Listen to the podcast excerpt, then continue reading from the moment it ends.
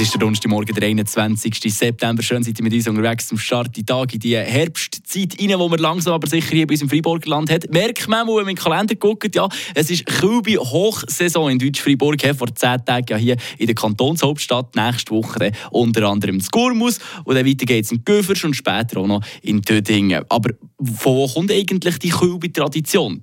Unser Marc David Henninger hat sich da schlau gemacht für uns. Eine Portion Wissen für einen starken Tag. Schlauere Tag mit Radio FR. Die Kübi-Tradition ist mindestens 580-jährig, kommt aber wohl schon viel länger gefeiert.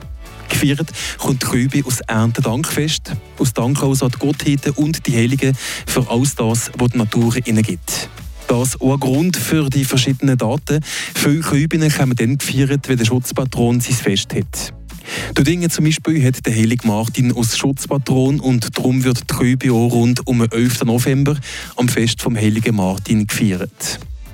Heutzutage da isst man das Kübi-Menü vor allem in der Familie, gemütlich von Großeltern bis zu den Großkindern. Früher aber, das war die Kübi auch ein Moment, wo auf gut Deutsch die Leute die Sau rausgelassen haben.